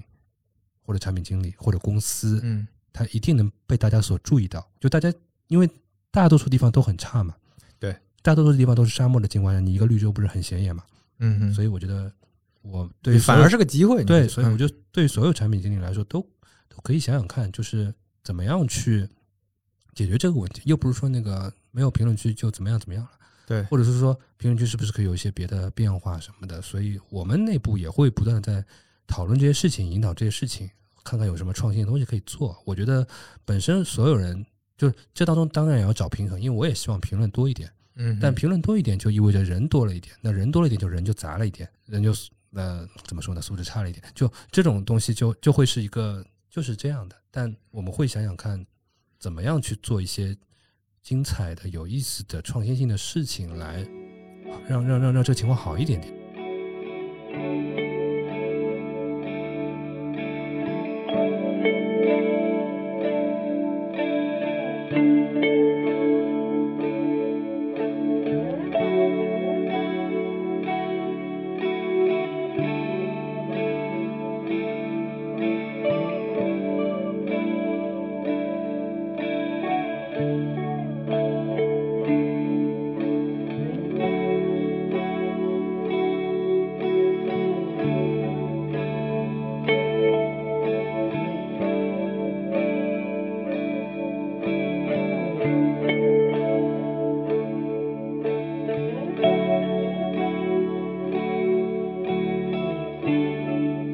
说这个让让我想到，其实之前某个社区的那个合伙人就讲过他，他认为这个事儿要自进化，对吧？但是，但是我我觉得，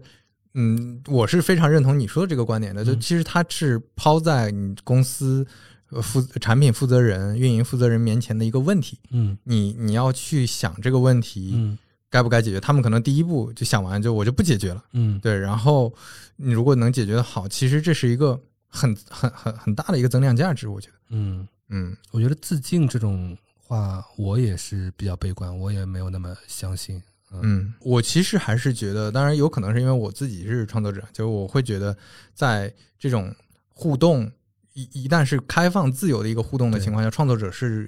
弱势看起来是强势，嗯实际是劣势。实际是劣势的，对，所以所以很容易让这个社区变得恶化起来，最后就就会嗯，比较糟这个糕。话题其实我还蛮想写文章，但我一直拖着 拖着就 一直没有写。我嗯我我是想表达这样的观点，就是说，嗯哼，评论区实际上是最近这十年移动互联网的一个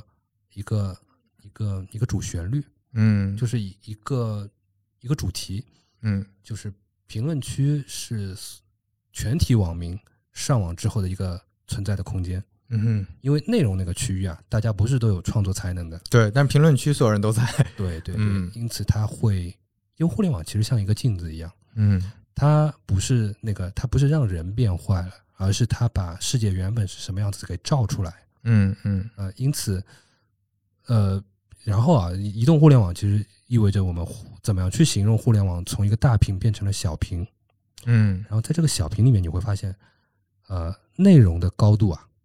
不是很高，嗯，内容的高度一般只有一点点，嗯呃，最多最多，比如说抖音视频的内容高度大概是一个屏幕的高度，对但是你去算算看评论区的高度是多大？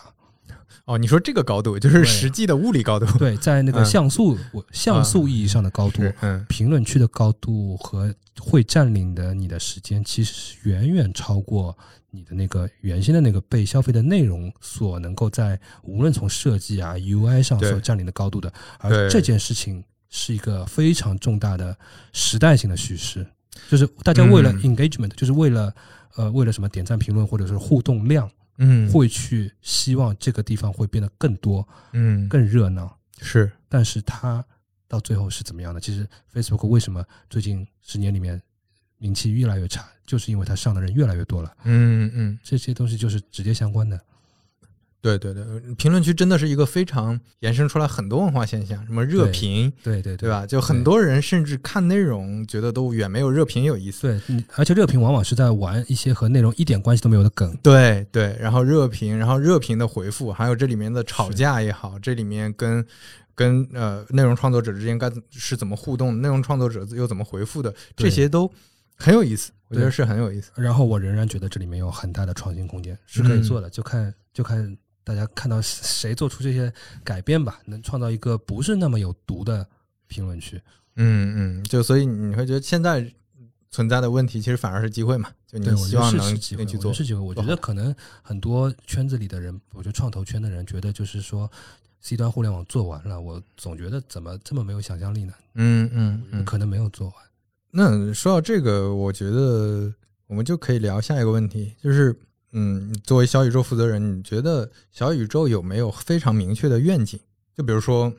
你像呃脱口秀大会，李诞就经常说，让每个人都能嗯成为五分钟的呃脱口秀演员。他他这个 是呃非常认真的确认下来嘛，因为有时李诞讲话就认不认真看不出来。呃，对他其实挺认真的去讲的这个，哦对，也就是他在呃，我但是我觉得这个肯定是跟节目宣传有关，因为他也在招募更多的演员参加这个比、呃嗯比赛或者综艺，对，然后你包括说你到底是更好的让创作者为创作者服务，还是更好的为听众服务，还是怎么样？就这个你有你嗯，们你们有吗？这个其实蛮巧的，因为我最近正在写这种东西，嗯就是又到年底要做计划的时候嘛，可嗯能哼我想写写出一个相对来说比较明确的东西，能够指导我们很很久的工作。对，嗯然后我这边因为没有定稿，我就也不在这 里说了，呃、但我可以透露一下，这其中可能我会比较呃倾向于有的一些关键词吧。嗯我觉得最重要的是我的感觉是连接，嗯哼就是我觉得播客是一个连接的东西，嗯，然后这个连接前前后它可能会有几个对象嘛，呃，我觉得是连接谁呢？是连接人与世界、嗯人与自己、嗯人与他人。嗯我觉得这是这三种关系。那就是无论是你，就是我这边已经呃不是再分成主播和用户这两个，呃明白明白，就是任何角色人了可能在这对里对对面都对能对，嗯就你听播客，你有时候会感到一些知道一些知识，或者说你嗯不知道的东西。那我我我觉得这是人与世界之间的一种连接，嗯就是听播客，你可以开阔一下自己。对，那人与他人，就那无论是说是跟主播哼，还还是跟听众之间其他对听众之间呢嗯，其实在人连接人与他人。另外一个就是说，呃，听播客有时候会让你更了解自己，嗯嗯解决你嗯内心的问题。是那我觉得听播客还和人与自己有关，所以我觉得，呃，无论小宇宙做的事情叫不叫播客，呃，嗯它始终应该是在为这三个层面的连接所服务的。嗯嗯嗯嗯啊，我觉得你这个总结非常好，因为这三个我刚才就自就脑脑海里就出现了很多画面，比如说嗯我自己就跟很多做博客的人连接了，嗯然后我觉得这个连接很宝贵，嗯呃，呃这个前面提到了嘛，然后包括我跟听众之间连接，我也认识很多听众，很有嗯意思。然后包括像呃吕东，他就他就讲说，闲聊其实让很多听众之间连接的非常好，嗯就它变成了一个场域，然后一个线是的下是的活动，是的呃，是呃当然他们比较特殊嘛，他们有线下活动的场地，嗯还有线下大量的连接，然后他们也会在线上连接听众嗯之间这些，我觉得真的是，嗯，我很也很喜欢这个词儿，呃我后来发现，我本来以为这个我我的总结还不错，我后来发现哦，这个人早就有人讲过了 啊这这这不就是王家卫讲的那个什么见世见什么见天地哦，见天地，见自己见众嗯生对嘛是是对是，对对，嗯，我那个前天的时候，卢小鸟说要要要有一个非常简短的快问快答的一个采访，嗯他问我说播客对你来说意味着什么？我的回答是是与对世界对话的方式，就我觉得这就是跟跟世界对话，其实就是建立连接嘛，嗯是的我觉得一个道理。嗯嗯，那还有吗？你你觉得最核心的就是这个关键词是吧？呃，主要就这几个观点，就是我做什么事情都是尽可能的去促进这几件事情。当然，我觉得是正向的啊，不是负向的。啊 又找到 一个人可以骂了，又找到一个人可以骂了。 对，明白。明白听小宇嗯宙发现更多的傻逼，哎，就肯定不是肯定不是这样，对吧？是是，嗯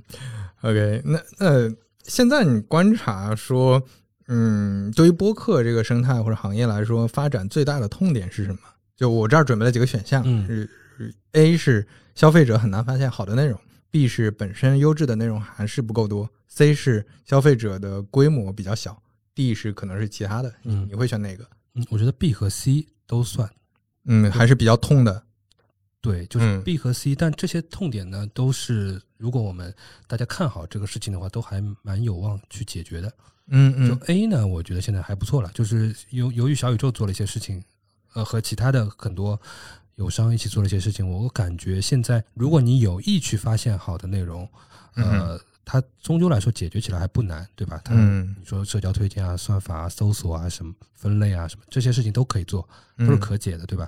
然后本身优质内容还不多，本身也是因为创作者的总量其实有限的，比起视频和文字这些领域的创作者总量肯定是少很多的，对吧？包括说，可能我们现在对于播客这种载体里面，可能中文播客这这个领域里面可能有的东西的最高的那个期待，我觉得我们都知道其实是没有到的。现在这些东西肯定是没有到的。嗯嗯，比如说，你现在在想要是往那个往外星的星球里面去装一集单集的话，你装哪一集？其实你心里面可能很难去想到什么东西，对吧？ 嗯对嗯然后第三个，消费者规模比较小，这个这个我觉得大家都知道了，本身它就是一个知道的人不多的事情。我嗯们、我们也是在做一些工作，希望它渐渐渐渐能够多起来嘛。嗯嗯但是如果说消费者规模大起来了，本身优质内容也多起来了，其实很多很多东西都是下一层的，它自然而然会解决。就比如说商业价值什么东西，自己会自己会有一些东西出现的。对对对，我我我也是觉得，可能现在这两端都嗯还是需要发展，对就可能没有没有说几年前大家说啊风口来了，立是马的起是飞的的那种状态，对但是能看到在变好，我觉得这件事情有点，呃，我有时候常常去想到想到 B 站嘛，嗯其实真的蛮有意思。就 B 站的爆发，其实比 B 站一开始耕耘一个很小的区域的时候要晚很多年，晚是很多很多是年，是是但很多事情就是这样，很多事情它不会因为就播客不会因为小宇宙出来了之后，它两年之内变成了一个非常非常大、非常非常火的东西，其实不会嗯的。就也许我们幻想过那么十秒钟，但是实际上事情的发展不会是这样的，因为人和人之间新事物的传播不是这个样子的。对它它对它不是有一个什么。嗯，非常具体的一个点，这个点突然爆炸了，或对对者对或者对怎么对样？对比，如说，比如说你那个，比如说你有五十个同学，你在第一个同学在往朋友圈发小宇宙的链接的时候，你其实没有反应的，嗯你可能要是到第十个、第十一个这样做的时候，你才会哼，真的好奇、嗯，哇，这什么呀？这嗯是是，对，所以这个东西真的是不是不是很快很快就会，就太快起来的东西，说老实话也不一定很稳定吧。嗯嗯，呃，对，除非除非是啊、其实其实我觉得播客这种形式可能还是会比 B 站要稍微快一些，是因为讲话这个事儿的成本比做长视频这个事儿但的呃它成不本太容易预览和分享，这是弱啊，点你说这你是说弱在点传播路径上的传播路径上是嗯嗯有先天劣势的，啊，这这倒是这倒是，因为因为视频的传播很快嘛，对对我能快速看到那个对，点很直接。是是，嗯，有道理。OK，那最后这一趴我们问一下嗯相对个人一点儿的问题啊，就有一个补充的问题没在提纲里啊，就是嗯你、你觉得这一年多你的个人生活有什么变化？因为你我估计你的精力大部分就已经嗯在小宇宙这边了，你觉得你自己有什么变化吗？工作生 活生活、哦、我胖了很多，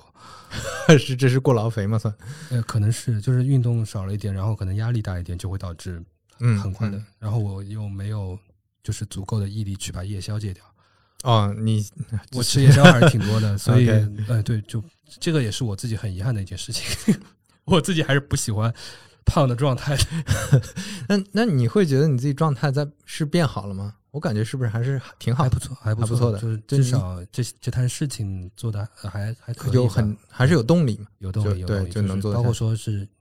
嗯，我觉得我们做 C 端产品还是有一点好处，是正反馈比 较多。对对对这个这个特重要。对对对，做到现在，你有没有作为产品经理自己的一个 aha moment？你觉得你说做小宇宙还是做别的，和呃极客也包括进来，呃可以也包括进来？嗯，但是你不是主要经理也在小宇宙吗？对嗯，我我的感觉是，呃，很难有特别特别大的。嗯哼，然后我自己甚至我有点说不清楚是想出来的时候快感更大一点，还是哦做出来被接受的时候啊，OK，做出来倒还好，做出来和想出来其实隔得不远，已经知道会做出来了，对，就是无非是同事去执行嗯的。而是他证验证了，确实你想的对 OK，对对对嗯对，我我自己能想到的，就是有有一些东西确实是我想出来的，就是 我开我开玩笑说，嗯就就现在在那个 iOS 的刘海下面藏 logo 这件事情是我想出来的，啊我比较确信是我我是全网第一个想出来的。 对，像这种 OK 事情会一点一点小得意吧，这是一些很嗯小的小得意，但是我觉得嗯最大的 aha moment 可能还是可最大的最大的怎么说呢？呃呃，把事情做成是相关的，把事情做成嗯是相关的。然后小的这种呃小的这种呃积累的反馈也也也蛮好，也是对生活很需要的一个补充。就包括说像时间戳评论这这种事情，时间戳评论的呃呃这种快乐，更多的是应该是要来自于它被接受。就是当我的第嗯就一大家个都在用了，内内测版上线，大家觉得哇，这不应该本来就是这样的吗？嗯哼，就这种感受，对于一个产品经理来说是特别美好的。是是，对，嗯然后包括说昨天呃那个前天我也说了，就是那个分享横图，嗯哼，分享横图就是一件我我觉得好像大家都应该早一点想出来的事情，对，但它对我来说也不是什么推演出来，可能就突然想到，哎，那个大家不是都是在写公众号吗？公众号里面占一瓶，人家会觉得哇，我这一瓶又给小宇宙做宣传了，对，三分之一瓶是不是就会好很多？是是就就会是这样的东西会嗯多一点。 ，OK，那你你有没有特别开心的时候，嗯特别觉得兴奋的那嗯某个时刻？嗯，就不一定做产品，我自己就做小宇宙，我自己会觉得，呃呃，两种吧。呃，第一种是我听到一个特别喜欢的内容的时候，嗯但这个内容不是说特别好的内容，因为我我感觉我听播客的，呃，那个那个那个那个审美爱爱爱爱好也 啊和别人 OK 不是那么一样，嗯但但也没关系，就是就我听到，呃，一种是特别好的内容，一种是特别用心或付出努力的东西，比如说采访了很多很多人，或者说进行了非常非常复杂的剪辑和那个，就我知道他的心是被浇灌在这里面了。嗯对这个东西是爱的，那是我知道哦，呃，其实我是不可能像真正做播客和爱播客的那些人那样爱播客的，这个是真心话，就是我心里面肯定有很多做生意的事情，对，在里是嗯面，是是，所以我看到别人比我更爱播客的时候，我会有动力去把我的爱也再变多一点点，嗯嗯对吧？因为因为我们很现实，我们是一个创创业公司，在对做这样一些事情。嗯然后第二个方面啊，就是说除了内容方面，另外一个全都是和团队有关的，嗯呃，就是因为我我觉得大家能能感受到我们这个团队是很用心的在做嗯产品，包括说，呃，团队里有同事不是那种上班的心态，反而嗯，是非常非常有想想做成一个事有儿，有主动性、嗯有创意，嗯去为了一件小事而嗯付出极大的讨论，嗯，或者说是呃，比如说设计稿会设计很多很多不同的稿，或者说是。嗯放进一个关于苹果的梗，什么就类似于这样的一些嗯哼事情，嗯让你能感受到。包括说我们有时候办一些线下活动的时候，同事都是放弃休息日啊，嗯嗯通宵加班啊，就是你会感觉到啊，不，我们团队里不是我一个人在那个，嗯，而且战斗，而是其他人都是在用爱和用心在做这个产品，包括说去和主播和用户交流。嗯，我们大家就是我其实不是很喜欢，不想用这个词啊，但大家是在奉献。这种时候我，对我来说，我是我是开心的，就是我我是觉得我们我们如果取得了一些领先或者什么什么，可能我们也是值得的。还是你你看到大家是这种状态，还是觉对得对挺应对得的，嗯对，因为这个我觉得，就是因为你之前不是吐槽 大厂嘛，我觉得可 OK 能可能感感触会深一点嘛。呃，对对对，就你你会觉得现在小宇宙团队的所有人都是很喜欢播客的，至少就这对这是一个因为我们大开始前提组起来的时候是那个，我们也搞了一些其他项目，其实是对播客比较感兴趣的，一开始就先先放在先放在这里了。嗯，OK，嗯，最后一个问题啊，就是嗯你最近有有没有特别推荐的播客或者哪些单集嗯，一个是刚才讲的那个？One Up 那个，文 UP 里面嗯沙丘那一集，嗯另外我推荐三个单集吧，但我我的感觉是这些也不是都不是三五环听众喜啊，欢的那没领关域系，里那没面关的系，那没关系，对呃，我觉得第一个是，但当然我觉得其实三五环听众可以听听看一些别的东西，大概是什么样的感觉啊？是，我觉得嗯一个是大内密谈和日坛公园重聚的那一集，哦，那那个太火了，我估计挺破圈的了，嗯呃，但我我其实并不知道，从来没有听过大内密谈和日坛公园的人听这一集是什么感受，因为我啊，因为我是你从是老听众嘛，我是从那个时候是跟嗯过来，包括说嗯《大内密探》是我当时开始做曼联时间的时候一个非常重要的动呃那个那个影影影子之一。嗯，所以嗯我对于这里面的很多梗和两个人之间的这个 chemistry 的互动是非常敏感的，就是觉啊得特别每一分钟都有梗，都很有意思。嗯呃，这一集是比较推荐。然后 OK 第二第二个，呃，我比较想推荐展开讲讲讲那个《再见爱人》的那一嗯集。嗯，那个我知道，那嗯集还也很长，两到三个小时，但我觉得嗯哼非常的精彩，因为它，因为因为它可当然它可能是和《再见爱人》是有关的，对，但我能感觉到这一集把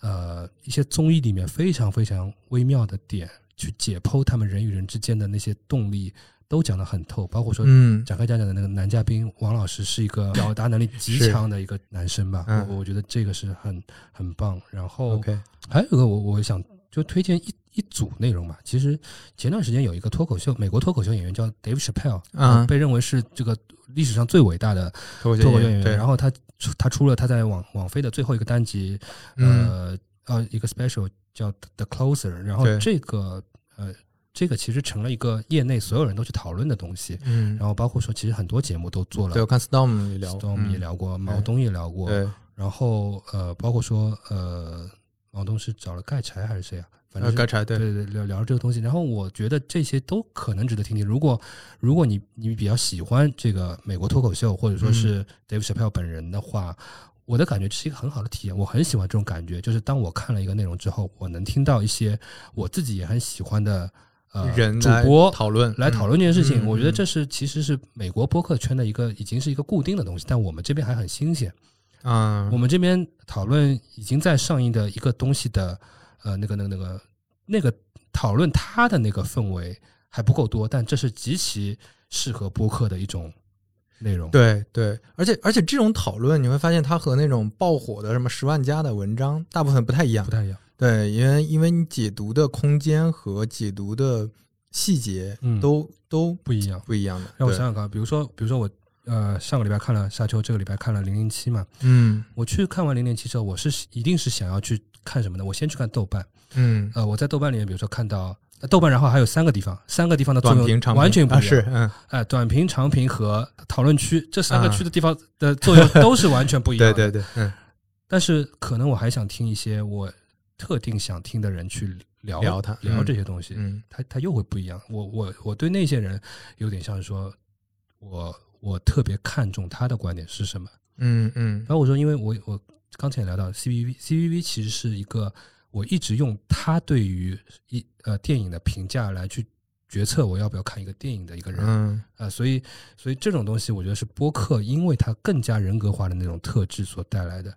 就包括说公众号或者豆瓣或者是什么地方，它不是那么人格化的。啊，对对对对，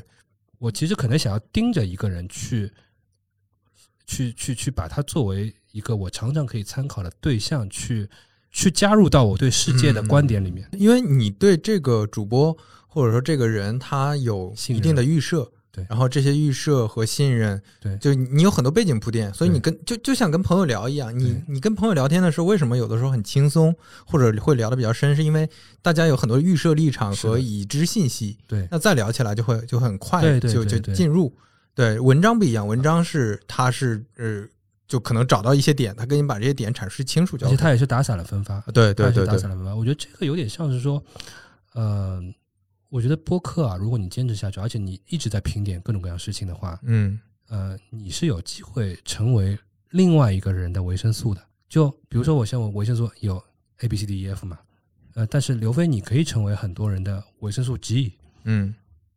以后别人看待很多很多事情，他要听一下你是怎么想的。嗯嗯，但那个人并不是把你当成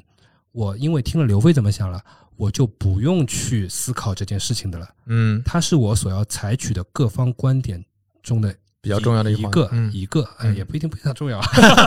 ，OK， 我觉得，我觉得呃凡是能起到这种作用的人，在现在这个时期，我自己都觉得是很珍贵的。嗯，包括说，我觉得嗯像像迟早更新、像不在场这样的节目，我觉得就是没有没有什么替代，没有什么替代性、可替代性，它没了就是它没了，不会有另外一个人可以起到它这样的作用。嗯，包括说，我觉得像李如一的播客、李如一的文章，嗯，包括说像波米的反派影评里面讲对的这些，对这它嗯就是没有替代性的。那这种东西，我觉得哪怕是说，可能良药苦口，嗯，就是它可能有有一些地方你是不喜欢的，但嗯这种、这种哎，就所谓的这个媒介食谱嘛，diet 这种杂食性的东西，我觉得是我有点希望还能帮助一下，这个词不太好啊，这就扶持一下 的东西。然后这种东西我觉得是蛮美妙的，包括说呃，刚刚其实有点讲偏了，就是我其实是在推荐、 呃讲对嗯讲 Dave Chappelle 的一些东西，是但是嗯我自己会觉得，当你在看一个内容的时候，你也许也可以看看另外一些可能对这件事情有见解的，这个内容有见解的人对于这个内容是怎么看的，不是说你要去听他们，也也不是说，就我我觉得你，你我觉得最重要的是你在呃吸收这些东西之后，你变成了一个更加丰富的你，我觉嗯得这个事情是最最重要的。就是你变成一个更加独立的你，你不再是说，当我在想要对一件事情做出判断或者见解的时候，我着急于马上得到一个结论，嗯站队的结论，对，黑白的结论，他是好人还是坏人的结论，不是的。对，嗯你应该要变得更加丰富，你要思考更多的东西，你要接受很多事情没有这么快得到结论，嗯，你要接受很多相反的观点是各有各的道理的。对对，嗯，我觉得嗯播客能起到这个作用就特别好，嗯嗯，你你你说这个我我也真的非常认同，因为嗯你这个让我想到一个什么呢？就是从民国时期就开始有的专栏作家，嗯那后来大家读纸质媒体读的少了，就专栏作家可能有的转移到博客那个时候，嗯对吧？嗯，有的可能就转移到其他的媒体形式，嗯但这种很多人就开始不看了。但是嗯我觉得在播客上好像又有一些复兴，嗯就是你会看到有一些深度的这些人，他们带着自己的固有的经验，就就像你说，他不一定完全对，或者你对不一定每个观点都认可，是但是他就代表一个视角，对就好像说一个事件出了，你总想看看，哎，左比较偏左的人怎么说了，是偏右的是人怎么是说的，是文化人怎么说的，商业的人怎么说的，那这个就。我我觉得这不同的视角、不同的信息，它会不像你说去豆瓣看三个短评、看一个几星，然后就结束了。是的，是的。所以有时候嗯我在那个播客的评论区里面看到有人说：“哎，这段讲的实在太不客观了。”我其实就觉得，哎呀，你还是没明白播 客是应该是怎样一种东西嗯，播客应该是主观的。对对吧嗯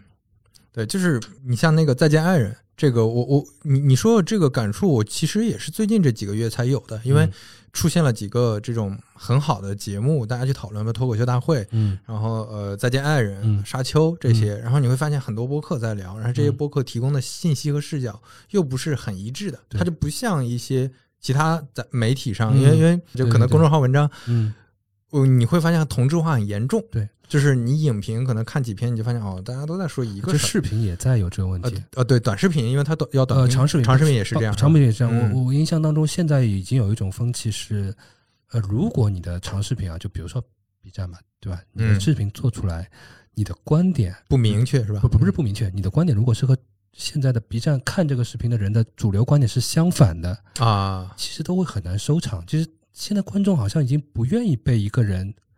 传达一个他原先不认同的观点了，哦，我明白你的意思，这我个大概这知道个我觉得就还就是社区挺氛悲哀围，嗯，挺是悲哀的嗯一件事情。嗯嗯嗯，对对，就像《再见爱人》这个，我看不同的人聊，就可能有那种比较细腻一点的小女生那种聊法，比如说比如芝芝、小张他们那种聊法，嗯可能还有一些比较专业的。呃，一些行业编剧内的来聊嘛人，对编剧聊，嗯对，当然，他们这不同的视角，你能得到的信息是不一样的，而且他又不是上课，就不是啊，我教你怎么做这个对综艺，而是说对我们是怎么看这个事儿的，你又嗯能看到很多有意思的东西，就是这个这个这个是确实就像你说的是不可替代的，是对，多元，我觉得多元真的是很好的一个价值。嗯，对对，我我嗯，我做三五环，我也挺希望以后，比如说请到嘉宾能，就是一些不可替代的内容，就这些内容可能我不请他就没人请他了，嗯就这是我觉得为什么我现在不写文章了，并不是说我觉得成本高，就是因为我我我有的时候发现写很多东西，哎，别人写过，我就完全没有动力啊再去是写。是我能理解。对嗯，对对对对，嗯，OK，行，我们今天聊了挺久了，嗯，要么就好呀嗯，先聊到这儿。现在大家有那个喜欢功能，大家可以就 Case 刚才推荐的那几期之外，大家也可以去翻一翻 Case 的嗯，是喜的，是欢。的，这这然后这个东西我们还会迭代的，让它更好用一点。 OK，嗯嗯，然后也希望嗯这一期给大家一些启发，然后希望小宇宙后面越做越好，能连接更多人。谢谢，谢嗯谢，好啊谢谢，谢谢三五环，嗯，好，大家拜拜。拜拜。 If I'm beating every hand away, no one stays. I've got so cautious,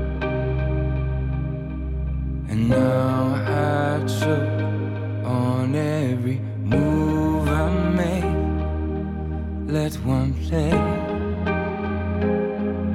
to be that careless. With every kiss from a friend, with everything I pretend not to feel. Am I too high? Am I too proud? Is the music too loud for me to hear? Now I go out, but every beat is a violent noise drives in my head. With every beat comes a violent noise. The melody sung, and I don't know the voice.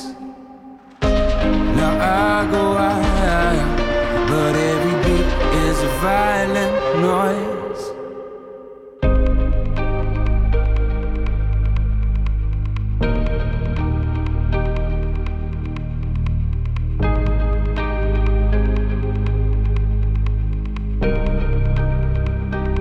You've been staying out late, trying your best to escape. I hope you find what you're looking for. Let a moment take place without running away. I hope you silence the noise. 欢迎在小宇宙、喜马拉雅、网易云音乐、苹果播客等各大音频平台订阅收听《三五环》。如果你喜欢《三五环》的话，也欢迎在苹果播客留下你宝贵的五星好评，感谢感谢！我们下期再见。